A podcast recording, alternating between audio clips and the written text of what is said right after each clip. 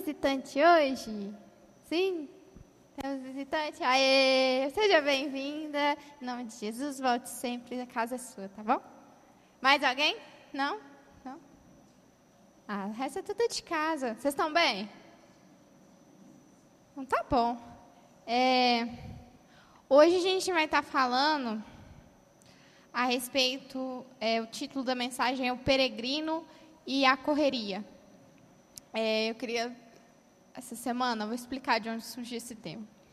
É, tem um Instagram que eu vou indicar para vocês que é muito bom, que chama Efeito Prisma. Não sei se vocês conhecem esse, esse, esse perfil no Instagram.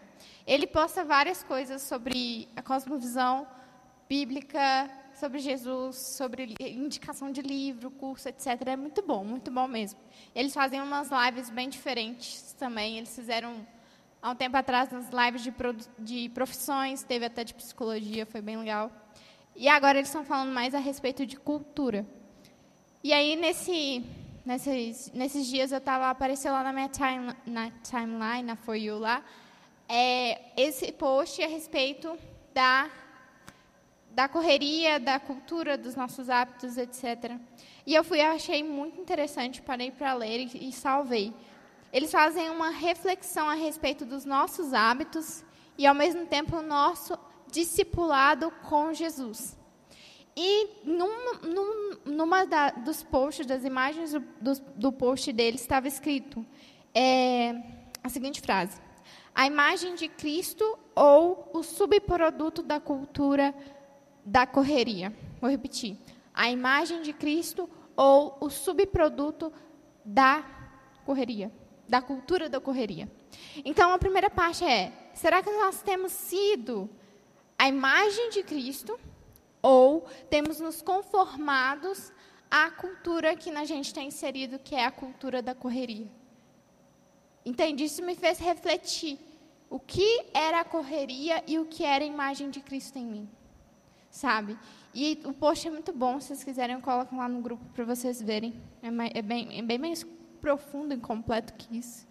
Mas isso me fez pensar quantas vezes eu culpei a correria pelo meu estilo de vida, pelas decisões que eu estava tomando, e quantas vezes eu deixei que a correria roubasse coisas importantes de mim, coisas que Jesus fala para a gente que é mais importante do que as coisas que a gente faz e do que o estilo de vida que a gente leva.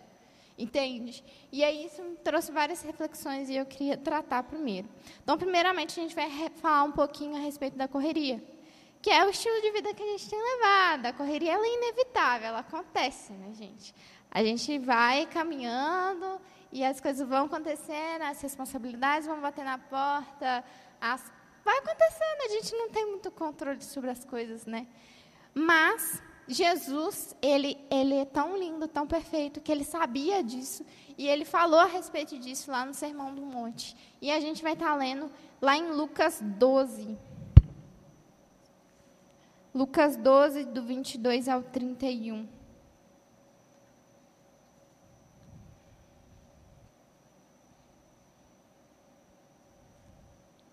E no título do, dessa parte aqui no, na minha Bíblia aparece Ensino sobre dinheiro e bens. E eu acho que é muito mais profundo que isso. Vamos lá. É, Lucas 12, 22. Então, voltando a, Jesus, é, aos seus discípulos, Jesus disse: Por isso eu lhes digo que não se preocupem com a vida diária, se terão o suficiente para comer, ou o corpo, se terão o suficiente para vestir, pois a vida é mais que comida e o corpo é mais que roupa. Observem os, cor os corvos, eles não plantam, nem colhem, nem guardam comida em celeiros, pois Deus os alimenta. E vocês valem muito mais do que qualquer pássaro. Qual de vocês, por mais preocupado que esteja, pode, pode acrescentar ao menos uma hora à sua vida? E se não podem fazer uma coisa tão pequena de que adianta se preocupar com as maiores. Observem como crescem os lírios, não trabalham, não fazem suas roupas, e, no entanto, nem Salomão, em toda a sua glória, se vestiu como eles. E se Deus veste com tamanha beleza as flores que hoje estão aqui e amanhã são lançadas ao fogo, não será muito mais generoso com vocês, gente de pouca fé? Não se inquietem com o que vocês vão comer ou o que vão beber. Não se preocupem com essas coisas, mas elas ocupam os pensamentos dos pagãos de todo mundo. Mas seu pai, seu pai já sabe do que vocês precisam. Busquem acima de tudo o reino de Deus e todas as coisas lhes serão acrescentadas. Quantas vezes a gente já ouviu esse último versículo falando a respeito de buscar o reino de Deus acima de tudo? Então, Jesus aqui está falando sobre essas preocupações da vida que todo mundo tem. Ah, o que, que eu vou vestir? O que, que eu vou comer? O que, que eu vou beber? O que, que eu vou fazer? Mas essas coisas, elas, eu acho muito interessante no final, quando ele fala que essas coisas ocupam a mente daqueles que não conhecem o Senhor. Mas a partir do momento que a gente aceita essa fé, que a gente declara Jesus como nosso Senhor e Salvador, essas coisas não devem mais ocupar as nossas mentes, porque as nossas mentes precisam ser preenchidas pela plenitude de Cristo.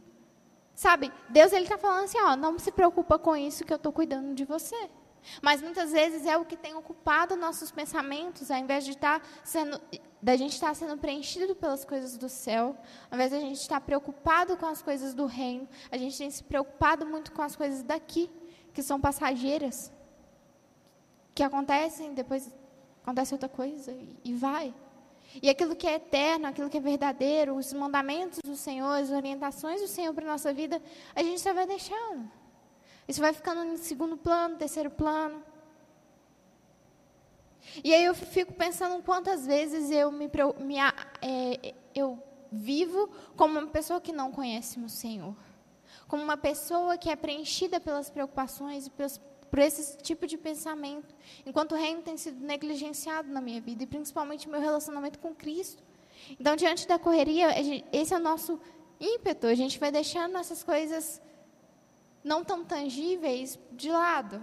A gente não vai deixando nosso relacionamento com o Senhor de lado. A gente vai deixando é, a vida aqui na igreja de lado. E o problema de tudo isso, o problema da correria e do nosso estilo de vida atual, dessa cultura da correria, é que ela ocupa os nossos pensamentos, ela toma essa proporção dos nossos pensamentos e se ocupam os nossos pensamentos, moldam o nosso coração. Em Provérbios está escrito para a gente guardar o nosso coração, porque de lá procedem as fontes de, de vida. Então, para proteger o nosso coração, a gente precisa vigiar os nossos pensamentos. A gente precisa renovar a nossa mente pela palavra de Deus. Porque os nossos pensamentos esses pensamentos que nos ocupam moldam o nosso coração. E é justamente disso que esse post falava a respeito de, do que nosso coração estava sendo moldado. A partir do quê? A partir da correria? A partir das influências desse mundo? A partir de muita informação que a gente recebe? A partir das séries da Netflix? A partir do que os nossos pensamentos estavam sendo moldados. Ou os nossos pensamentos estão sendo moldados a partir de um relacionamento com Jesus. A partir de oração, jejum, leitura da palavra, de se descobrir aqui dentro. Mas eu não quero que vocês fiquem, nossa, sou contra a correria, vou viver uma vida sem correria. Não, gente, a correria faz parte da vida, acontece. E eu vou te dar um motivo para você não odiar a correria. E esse motivo é que é bíblico. É, vamos lá, vou explicar por quê. O aspecto bom da correria é que ela anuncia a volta de Jesus. Os nossos dias estarão então assim rápidos. Parece que a gente viveu dez dias em um, sei lá. Parece que é, é muita coisa ao mesmo tempo, é muita informação todos os dias, são muitas coisas. Mas elas, elas têm um propósito, eu creio que elas têm esse propósito. Vamos ler lá em Mateus 24, 22.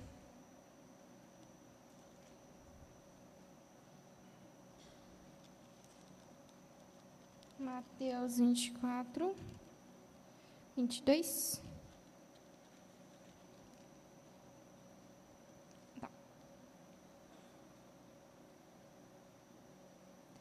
Está escrito: de fato, se o tempo da calamidade não tivesse sido limitado, ninguém sobreviveria. Mas esse tempo foi limitado por causa dos escolhidos. Então, aqui fala a respeito da é uma profecia que está é, falando a respeito dessa diminuição do tempo. Que o tempo no final dos tempos ele passaria mais rápido. Mas por quê? Porque Deus, ele tem pressa de se encontrar com a gente. Ele tem pressa de, sabe, de Cristo vir.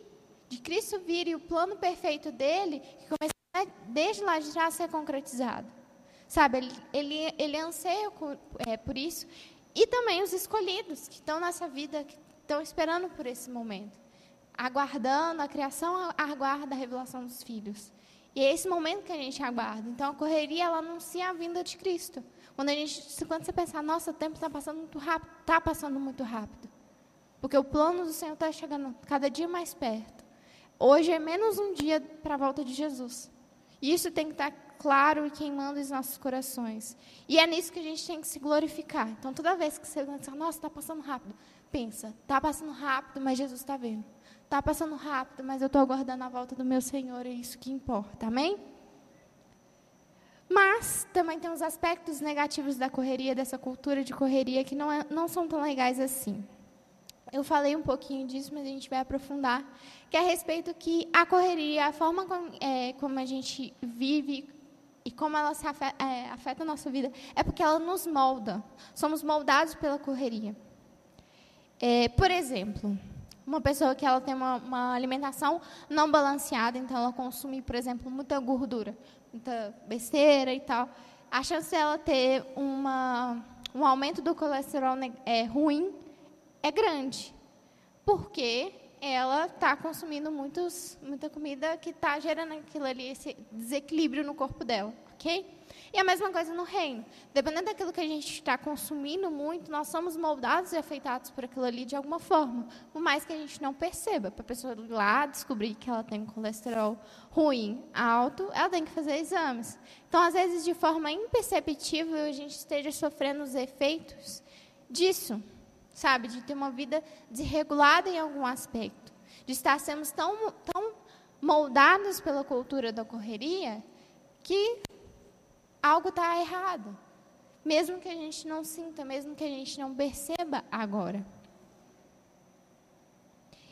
E agora eu quero que vocês pensem, analisem a vida de vocês. Eu também tenho me analisado muito. Como a correria tem nos moldado.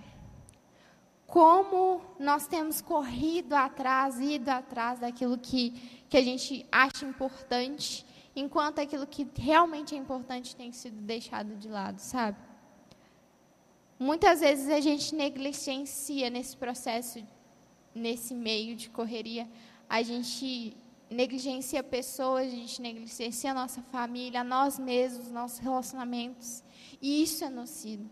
Há muita perda aí, porque você fica priorizando coisas que talvez naquele momento não são para ser priorizadas. Por exemplo, se você trabalha muito, trabalha muitas horas, e aí você tem muito tempo que você não vê seus pais, os seus avós, etc.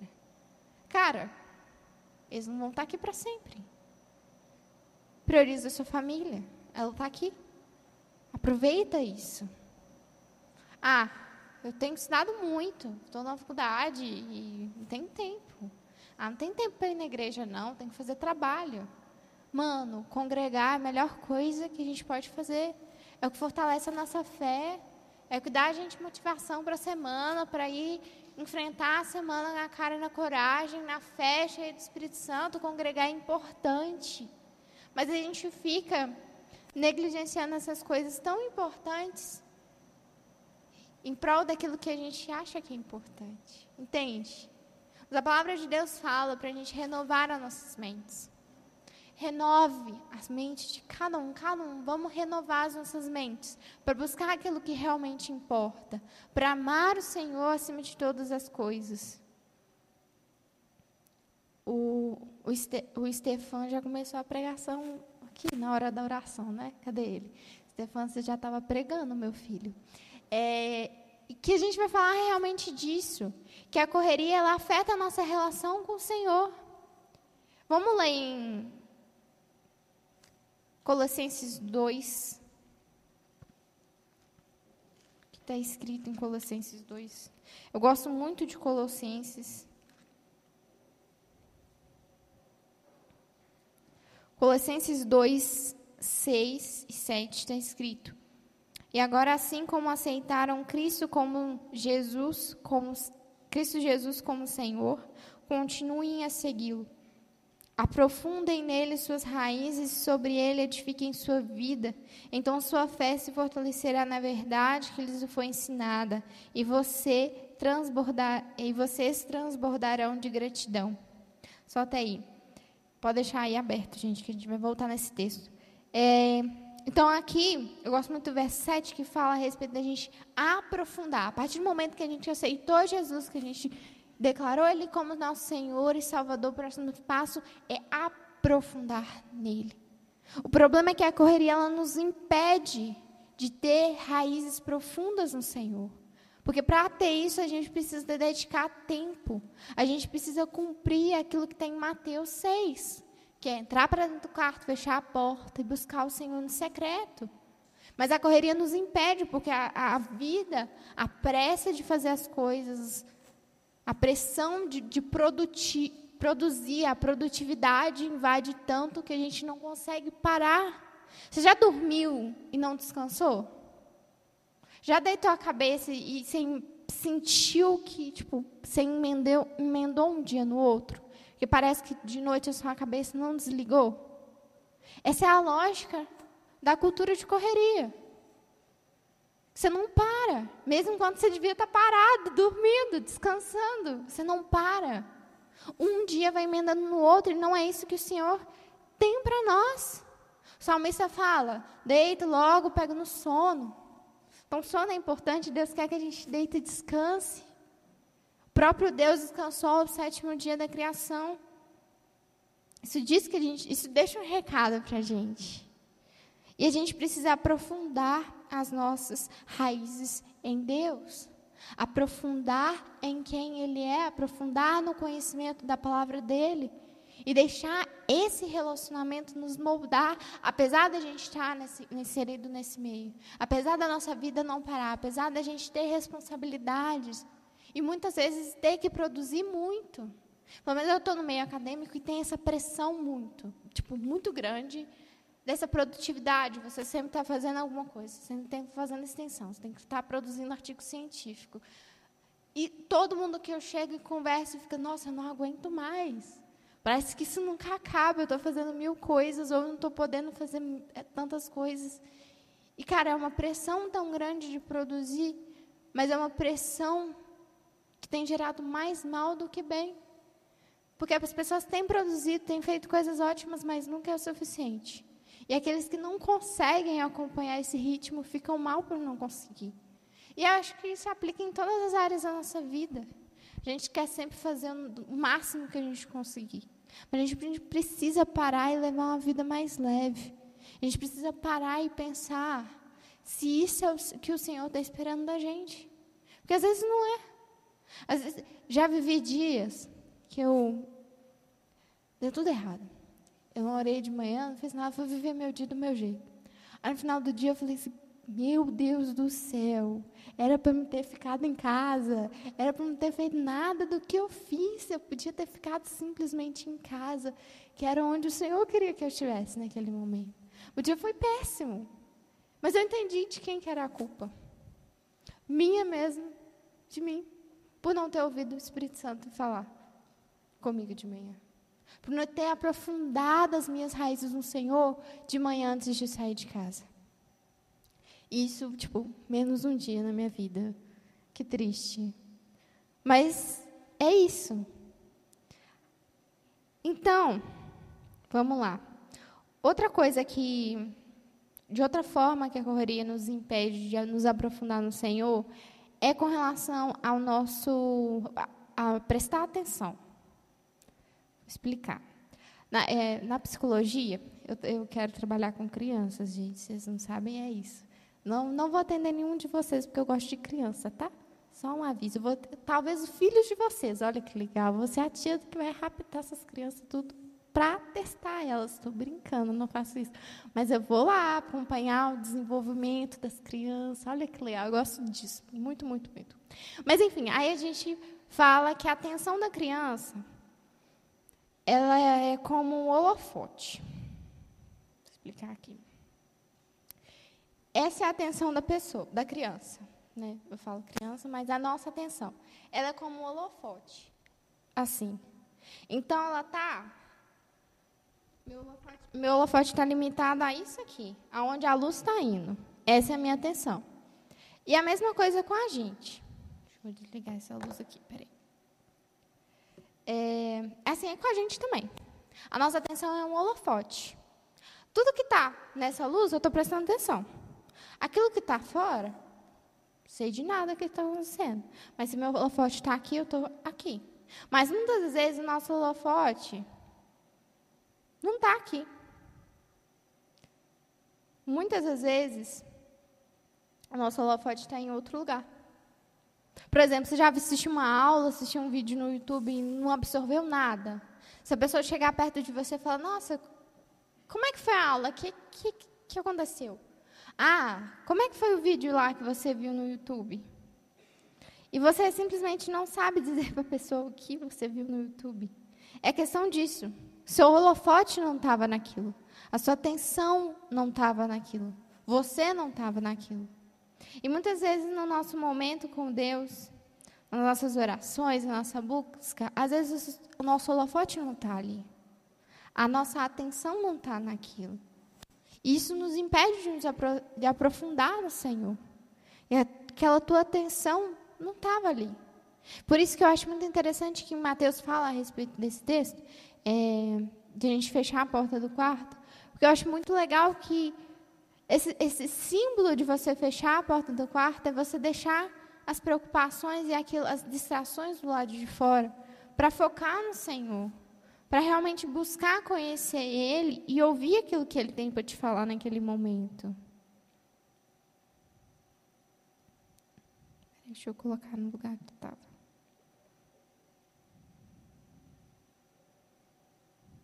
Então, para estar com Jesus, nós precisamos prestar atenção, separar nosso melhor tempo, mesmo que não seja o, o tempo que você acha que deveria dar. Separa um tempo. Ele, ele é digno e a gente precisa estar com ele. Mas, ao mesmo tempo, a gente precisa evitar orações robotizadas. Sabe aquela oração de antes de comer, quando você está com fome? Você fala assim, obrigado pela comida, em nome de Jesus, amém. O Senhor ele não quer essas orações assim. Ele quer orações diferentes. Ele quer que a gente seja criativo nas nossas orações. Você já viu um dia igual ao outro? Você já teve um dia que é loop, igual aquele, né, naqueles filmes que a pessoa fica presa no mesmo dia para sempre e as coisas acontecem do mesmo jeito? Não existe dias assim. Já parou para pensar? Nenhum dia é igual ao outro. Gosto muito da, de, do C.S. Lewis. E nos livros dele, As Crônicas de Narnia, ele fala muito disso. Aslan nunca aparece nos livros, a cada livro da mesma forma. Ele sempre aparece de formas diferentes a cada livro, a cada aventura deles era um encontro diferente com Aslan, que é, a, é Deus, o próprio Deus no livro. Assim, é. Então, assim, é a mesma coisa com a gente. Deus não faz nenhum dia igual ao outro e Ele nunca se revela a gente da mesma forma que Ele se revelou ontem. Ele não se revela hoje da forma que Ele se revelou ontem. E ele não vai se revelar amanhã da forma que ele se revelou para a gente ontem. Porque ele é um Deus que ele gosta de ver se revelar. Cada dia um novo encontro. Assim como cada dia ele tem prazer em criar um novo dia de forma diferente, de forma nova. Uma nuvem nova, um, um céu nublado, todo nublado, ou um céu, de repente, no outro dia está lá aquele sol brilhando, calor para caramba. Assim é, devem ser nossos encontros com o Senhor e as nossas orações. Algo novo. E um outro ponto da correria, e consequentemente do mundo, né, que essa lógica da correria ela vem do mundo, é que elas é, moldam a nossa perspectiva daquilo que é importante. Vamos continuar em Colossenses, Colossenses 2, 8. Não permitam que os outros é, os escravizem com filosofias vazias e invenções enganosas provenientes do raciocínio humano, com base nos princípios espirituais desse mundo e não em Cristo. Pois nele, ou seja, em Cristo, habita em corpo humano toda a plenitude de Deus. Portanto, porque estão nele, a cabeça de todo governo e autoridade, vocês também estão completos. Então, é a partir dessa perspectiva que a gente parte, que as coisas desse mundo, essas, essas filosofias, essas ideias do mundo que a gente está, são enganosas e são contrárias, contrárias à verdade. São contrárias à palavra de Deus. E por isso a gente precisa não barrar elas, não permitir que elas invadam o nosso coração, não permitir que elas nos moldem, mas elas precisam o quê? A gente precisa o quê? Nos apegar em Cristo, porque em Cristo tem toda a plenitude que a gente precisa. Em Cristo tem tudo que a gente precisa. Porque é, eu gosto muito do final do verso 10 que fala: porque vocês estão completos. Estamos completos, faltando nada em Cristo Jesus. Mas quando você sentir que está faltando alguma coisa, talvez a plenitude, você não esteja aproveitando da plenitude de Cristo. Talvez Cristo bateu na porta naquele dia do seu coração para ter intimidade e comunhão, te dar essa plenitude e você não aceitou. Talvez o Espírito Santo falou alguma coisa no teu coração e você não deixou. Não, não quis ouvir, não sua atenção não estava naquilo. O que tem sido importante para você? O que você tem priorizado? O, vou perguntar de novo, gente. O que tem sido importante para você? Porque dentro dessa. Quando a gente está inerte nessa cultura da correria, quando a gente está inerte nesse mundo que traz essas essas filosofias vazias e que são contra o conhecimento de Deus, somos levados a ser preenchidos por aquilo que não vem de Cristo. E aí, nesse momento, o dinheiro toma uma proporção, os relacionamentos tomam outra proporção nas nossas vidas. O lugar das coisas dentro de nós Fica errado. A faculdade está um lugar que não deveria ocupar. A igreja ocupa outro. E aí?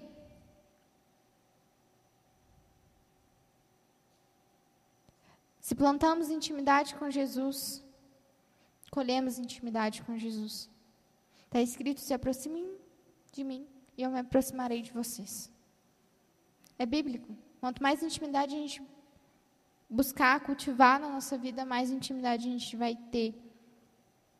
E não dá para viver essa vida é, uma vida equilibrada vivendo correndo, vivendo nessa lógica da correria. Amém? Então, vou ressaltar agora só coisas que queria que a gente refletisse sobre, que são importantes na Bíblia, que eu achei importante na Bíblia, e para a gente repensar a nossa vida, ok? Mas o Senhor pode trazer outros para vocês. Então, o estilo de vida celeste, ele é cuidar de pessoas. Jesus é o exemplo disso.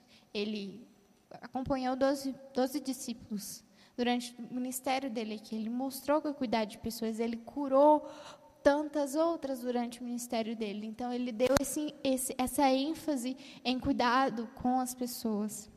Pregar o evangelho. Jesus ele também pregou o evangelho. Paulo pregou o evangelho, João pregou o evangelho. Pregar o evangelho é algo muito importante que a gente precisa priorizar. Ajudar os necessitados também. É outra coisa que Jesus fala e que a gente tem que melhorar nessa habilidade de, de olhar aquilo que os outros estão precisando. Não estou falando de fazer caridade, gente. Estou falando de, às vezes, uma conversa, sabe? Não estou falando, às vezes, de você dar dinheiro para a pessoa no sinal, não. Às vezes, aquilo que a pessoa está precisando é só desabafar. E está ali, está necessitada disso. Necessidade é isso, uma pessoa que está em uma necessidade em alguma área, independente de qual seja. E a gente precisa se voltar para isso também. Amém? Que sejamos então mais disponíveis para o reino, mais disponíveis para Deus e mais atentos ao cuidado com as pessoas. Deus ele quer nos transformar para a gente transformar o mundo, para a gente transformar onde a gente está. Ele não quer nos tirar do mundo, ele quer que a gente esteja aqui, mas a gente esteja é, alinhados ao coração dele, à mente dele, para que a nossa passagem aqui seja de acordo com a vontade dele. E além da correria, nós temos as distrações. Tem uma música muito boa, esqueci o nome da cantora, mas chama Distrações. E é isso, escutem. É, esqueci o nome dela, acho que é Amanda? Acho que é Amanda. Enfim, é, a correria junta com o nosso coração que é corrupto pelo pecado, que é corrompido pelo pecado, que precisa de Deus. E facilmente a gente fica o quê? Distraído. Qualquer coisa, um mosquitinho passando aqui, já distrai. Já aconteceu com você? Às vezes você parou para orar, vai lá, não, agora eu vou orar, em nome de Jesus. Tem que melhorar, vou orar. E aí, tipo, aconteceu qualquer coisa, você não conseguiu. Seu foco já saiu daquilo ali e você não estava mais naquele momento. Ou você estava lendo a Bíblia e começou a dormir. Esse é o clássico. É por isso que eu leio a Bíblia de manhã, para mim não acontecer isso. Mas é quando essas, essas pequenas coisas entram no nosso holofote e nos afastam de Deus. Nossos olhos vão sendo aos poucos tirados dos olhos dele e aí tudo desanda, sabe? Porque nossos olhos eles precisam estar voltados para Cristo. Nossos olhos, nossa atenção precisa estar voltado para Cristo. Nosso coração precisa estar voltados para Ele. Mas eu falei que eu não ia bater na correria, que a correria faz parte da vida.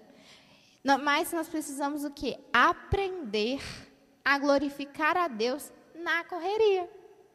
A vida não vai parar porque você, você tem que ir lá buscar a Deus infelizmente. A vida não vai parar porque você tem que parar. Ah, eu vou parar para ler a Bíblia. E aí sua vida, os problemas não vão aparecer naquele momento que você está lá. Pelo contrário, a chance de problema aparecer enquanto você está tentando buscar a Deus é bem grande. Mas a gente precisa aprender a glorificar a Deus e buscar Ele enquanto a gente está vivendo. Enquanto a gente está no corre-corre da faculdade, enquanto a gente está ali no trabalho, enquanto a gente está vivendo nos intervalos. Eu gosto muito disso, de buscar a Deus nos intervalos. Às vezes eu não tenho um tempo muito específico num dia que foi muito corrido, mas eu estou lá no carro dirigindo. Eu estou naquele intervalo ocioso, mas que eu posso estar buscando a Deus. Mas que eu posso estar voltando meu coração para Deus. Posso estar colocando um louvor, uma ministração e tendo meu momento com Deus. Às vezes a gente fica esperando um momento muito específico para estar com Ele. A gente fica esperando um momento muito específico para se alimentar, para criar raízes. Mas às vezes esse tempo não tem, né? Todo dia que a gente tem essa disponibilidade. Conhece gente que trabalha, estuda, é, é difícil. Mas aproveita esses intervalos para você estar com Ele, para o seu coração estar sendo moldado por Ele. Nós precisamos aprender a glorificar Ele, mesmo em meio à correria, mesmo em meio às dificuldades, mesmo em meio a tudo. Ele precisa estar ali, ele está disponível para a gente. E um exemplo para a gente é Daniel. Vamos abrir em Daniel 6.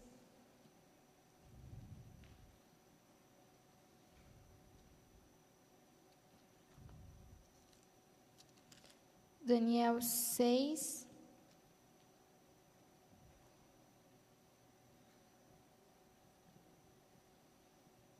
Dez. Quando Daniel soube que a lei tinha sido assinada, foi para casa e, como de, costume, ajoelhou-se no quarto do, do andar de cima, com as janelas abertas na direção de Jerusalém. Orava três vezes por dia e dava graças a seu Deus. Às vezes tem a visão de Daniel porque ele era uma pessoa meio ociosa, né? Só orava. Nossa, orava três vezes por dia. Mas interessante é que em Daniel 6 fala que o rei Dário ele resolveu dividir o reino dele em províncias e escolheu Daniel para ser um administrador. Isso mostra que Daniel ele era um homem de Deus, era forasteiro naquele reino que ele estava, que ele, ele era tinha sido levado como, como escravo mesmo mas ele conseguiu ter um, ganhou uma posição ali, ter uma influência naquele reino estrangeiro. E ele tinha um cargo, ele tinha um trabalho, como qualquer um tem. hoje em dia. Mas ele ainda conseguia organizar o tempo dele para estar no Senhor, orando três vezes ao dia. Então, isso mostra que essa, essa cultura, da gente ter essa cultura do intervalo, em vez da correria, essa cultura do intervalo, ah, parou no horário do almoço, vou ler a Bíblia, vou orar. Ah, antes de sair de casa. Sabe, dá tempo, mas a gente precisa encontrar essas janelas para a gente estar buscando a Deus e permitindo que esses momentos sejam transformadores. Amém? E é por meio dessa intimidade que a gente pode influenciar as pessoas ao nosso redor. A gente pode influenciar as pessoas na, na faculdade, a gente pode influenciar as pessoas no nosso trabalho, a gente pode influenciar as pessoas, às vezes, sem nem a gente ver, às vezes com a gentileza que a gente trata as pessoas no transporte público ou no trânsito, por exemplo. Isso pode ser muito impactante. Então, viva a correria, não a lógica da correria, mas viva essa correria é, aprendendo a glorificar o Senhor ali, aprendendo a estar com o Senhor ali e tendo o coração voltado a Ele. E a, a outra forma que eu queria conversar essa noite que a gente pode ter contra a correria é ser peregrino, é ter o coração peregrino. Eu gosto muito do, do álbum do, hoje tem muita referência, né? Enfim, é, eu gosto muito do álbum do Alessandro Vilas Boas, que chama Peregrino, e tem um, um, uma ministração, chama Coração Peregrino. Recomendo muito, muito, muito, é muito bom de ouvir. E,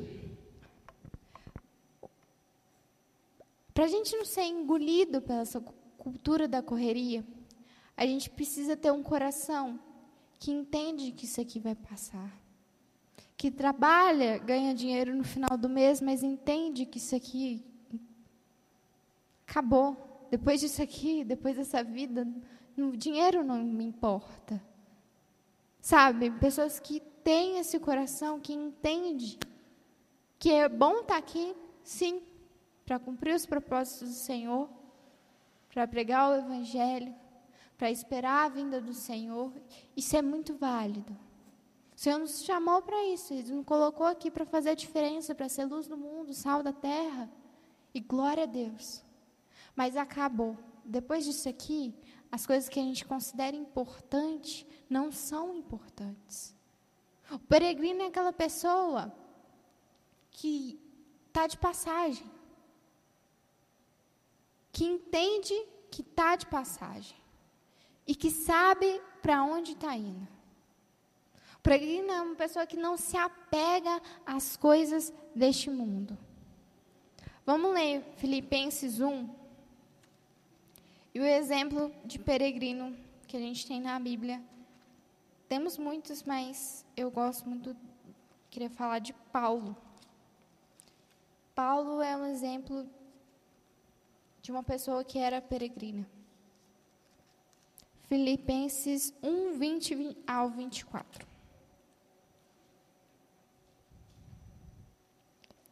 Ele fala: Minha grande expectativa e esperança é que eu jamais seja envergonhado, mas que continue a trabalhar corajosamente como sempre fiz, de modo como que Cristo seja honrado por meu intermédio, quer que eu viva, quer que eu morra.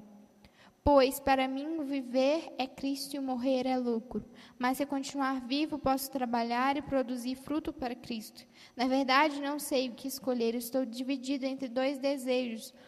Quero partir e estar com Cristo, o que me seria muito melhor, contudo, por causa de vocês, é mais importante que eu continue a viver.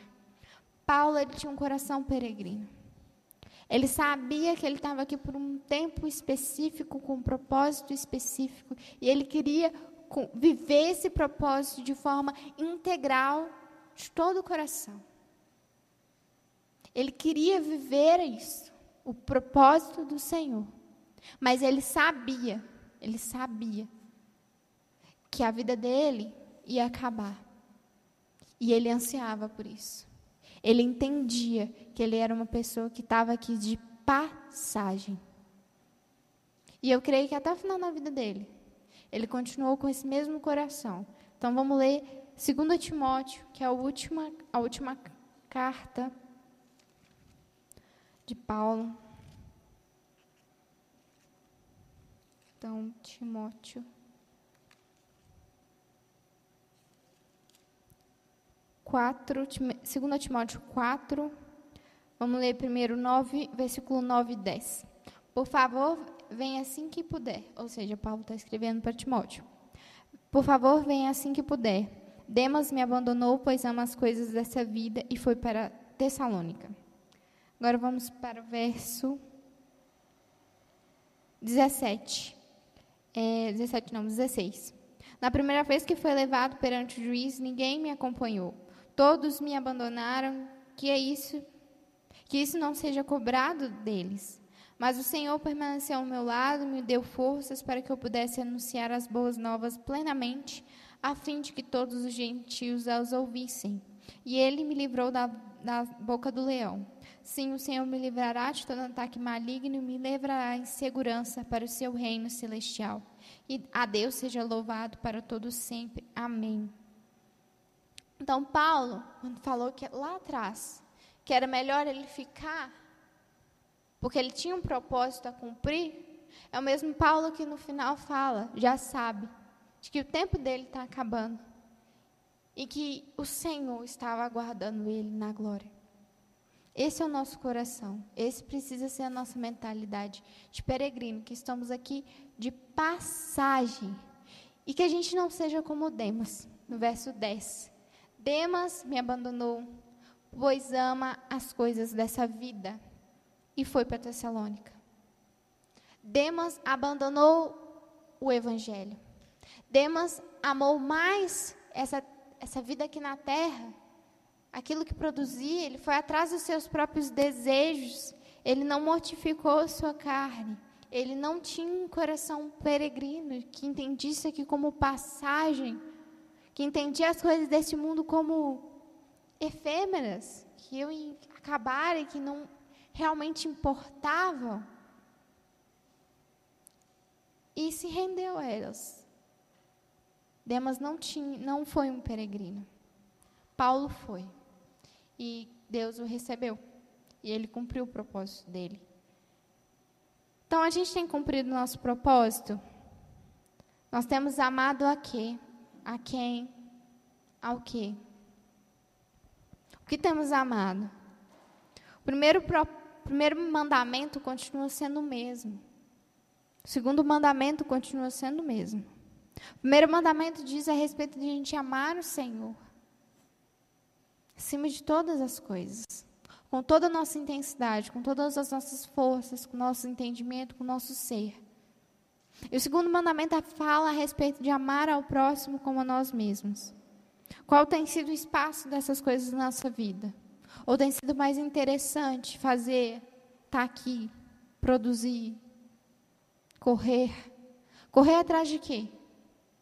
Tem sido mais marcante na nossa vida a nossa busca por coisas? Tem sido mais interessante nas nossas vidas construir uma carreira? ter dinheiro, viajar. Não estou falando que essas coisas são ruins, mas estou falando que elas precisam ter a devida proporção nas nossas vidas. E segundo Lucas, primeiro é o reino, depois é o resto. Primeiro o reino. E o reino fala de Deus, e ele fala de pessoas. Amém? Então, que possamos sair dessa lógica da cultura de, da correria, que venhamos repensar as nossas prioridades e que essa correria não venha a ser aquilo que nos molda. Eu gostei muito dessa frase, gente. A, a imagem de Cristo ou um subproduto da correria. Que é um subproduto? É simplesmente o resultado. Tem sido o resultado da cultura que a gente está hoje? Ou tem sido a imagem de Cristo, a imagem do Filho, assim como somos chamados a ser? Qual tem sido a nossa nosso estilo de vida? Um estilo de vida terreno ou um estilo de vida celestial? Um estilo de vida que é marcado por aquilo que realmente importa para Deus ou um estilo de vida fútil, vazio, E as nossas raízes em Cristo, elas têm sido rasas porque são produto dessa cultura da correria? Ou elas são profundas? Assim foi Jeremias. Jeremias, Isaías, que mergulhou no rio, até não dar pé mais e ter que nadar. Entende? A gente é chamado para profundidade no Senhor. Então, que a gente não venha apenas molhar os pés, amém? Vamos ficar de fé? Vamos orar?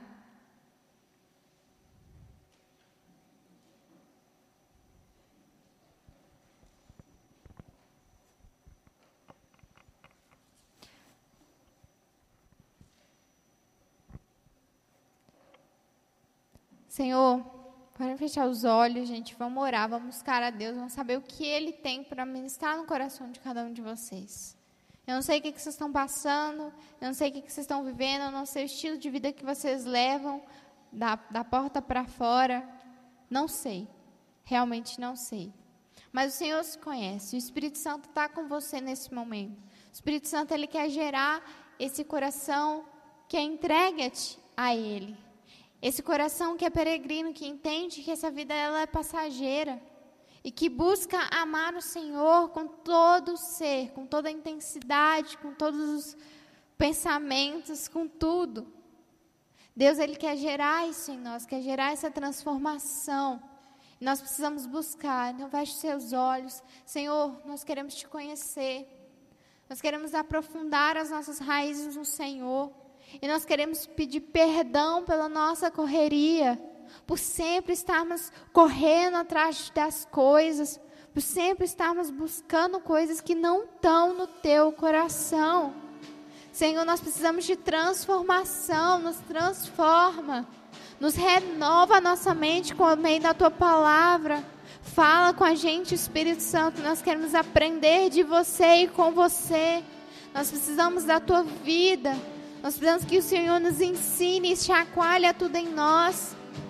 Muda as nossas prioridades, muda nossas perspectivas, nossas perspectivas, Deus. Muda tudo. Muda os nossos sonhos. Muda nosso estilo de vida. Nós queremos ter um estilo de vida alinhado ao seu coração. Nós queremos mais e mais de Ti, Senhor.